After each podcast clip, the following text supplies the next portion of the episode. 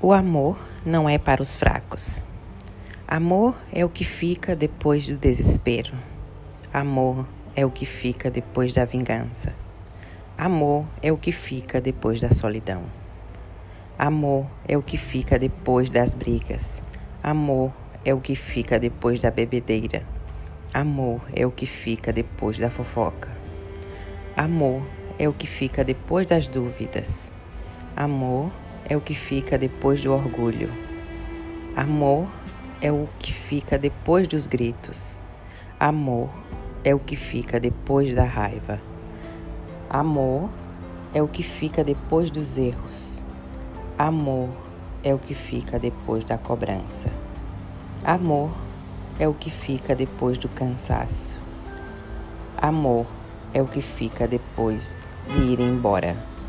Se o amor ficou depois de tudo, não finja que ele é nada.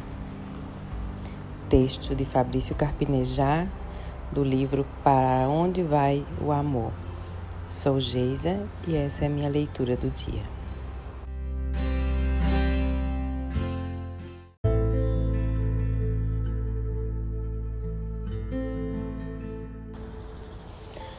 A falta do que fazer. A felicidade não dura muito tempo. Talvez uma manhã, uma tarde, uma noite. Dois dias.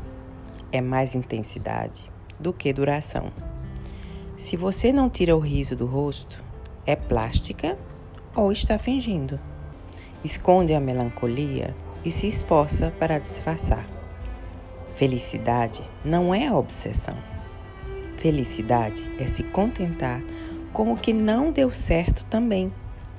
É a impossibilidade da frustração, é o antônimo da culpa. Uma criança entende mais de felicidade porque não a entende.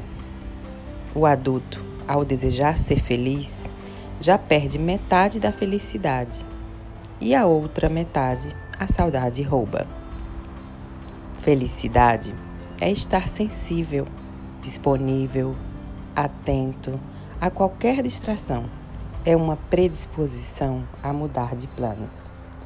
É uma vida que não depende de um objetivo para, para ser plena. É combinar um cinema, declinar e ficar satisfeito por estar com a mulher no sofá. É desistir de uma festa e se orgulhar de um jantar caseiro.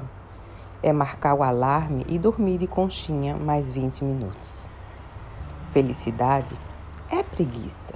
Não tem a ver com trabalho. É se divertir de forma inédita com o que já realizou centenas de vezes. É se contentar com pouco, quase nada. É querer somente o que já se tem. É absolutamente sem motivo, sem planejamento. A felicidade é a falta do que fazer bem feita. Não é pensar naquilo que não conseguimos, é agradecer o que redescobrimos. É quando sua alma está com o Bluetooth ativo para outras almas e é capaz de receber amizades sem mediação.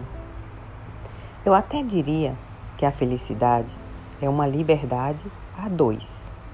Não se revela na emanação larga dos lábios e na sanfona dos dentes. Quando o riso é redondo, perfeito, completo, é um riso falso, riso para enganar, riso de proteção, riso para afastar a intimidade. O autêntico riso é imperfeito, infantil, retangular, carente, envergonhado. Pede o complemento de um abraço ou de um beijo. Aliás, a gente ri mais com os olhos do que com a boca. Já a gente chora mais com a boca do que com os olhos.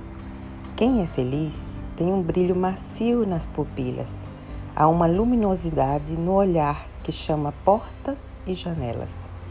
Quem é triste não cansa de rir e procura piada em tudo. Não se pode ser feliz sempre. Eis o que absorvi em meus 40 anos.